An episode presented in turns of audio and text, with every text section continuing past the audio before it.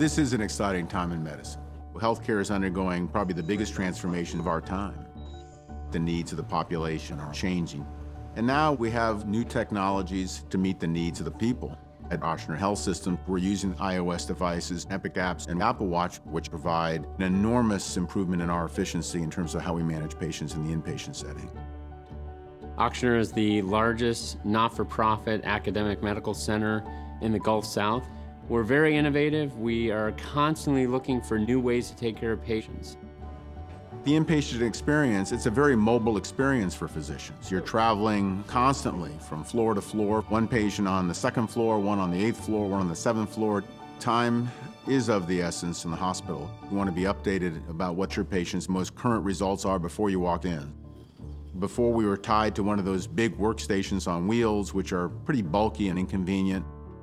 Now with Haiku on my iPhone, on my way to work, I can see what new patients might have come in during the night, what my patient list looks like, where they are, and what their conditions are.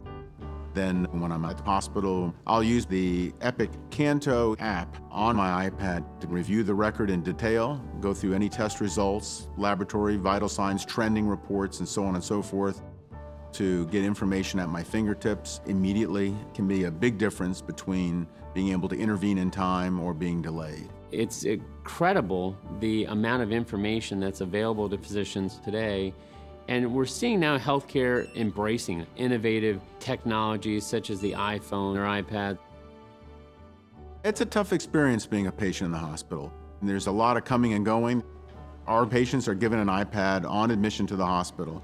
And with the MyChart bedside application, they can review their own test results and lab reports and their medications. They can view who their care team is, what their schedule is going to be for the day. It's the way for the patient to be fully engaged in the care process and know exactly who the people are that are involved in their care. This is about transparency, and it fundamentally changes how people are engaged in their healthcare experience. One of the most important things for a physician is timely notification. With Apple Watch, I might get notified about a good test result, and I'm able to discharge that patient sooner. It opens up a bed for other patients that might need to come in. Good news uh, on Mr. Jones, you can go home. Great. The old way of finding out might be the next time I happen to log into the computer and open up that record, which may be hours from now.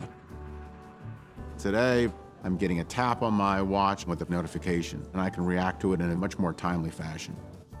Creating efficiency in terms of our workflow is important, and the iOS devices and Apple Watch help us create a great deal of efficiency. And at the end of the day, that means we can provide better care. Our mission is to serve, heal, lead, educate, and innovate. At Ochsner, we're doing everything we can to improve patient care. Innovations like Apple Watch, iPhone, iPad are helping us to engage with our patients and help people live better, more fulfilling lives.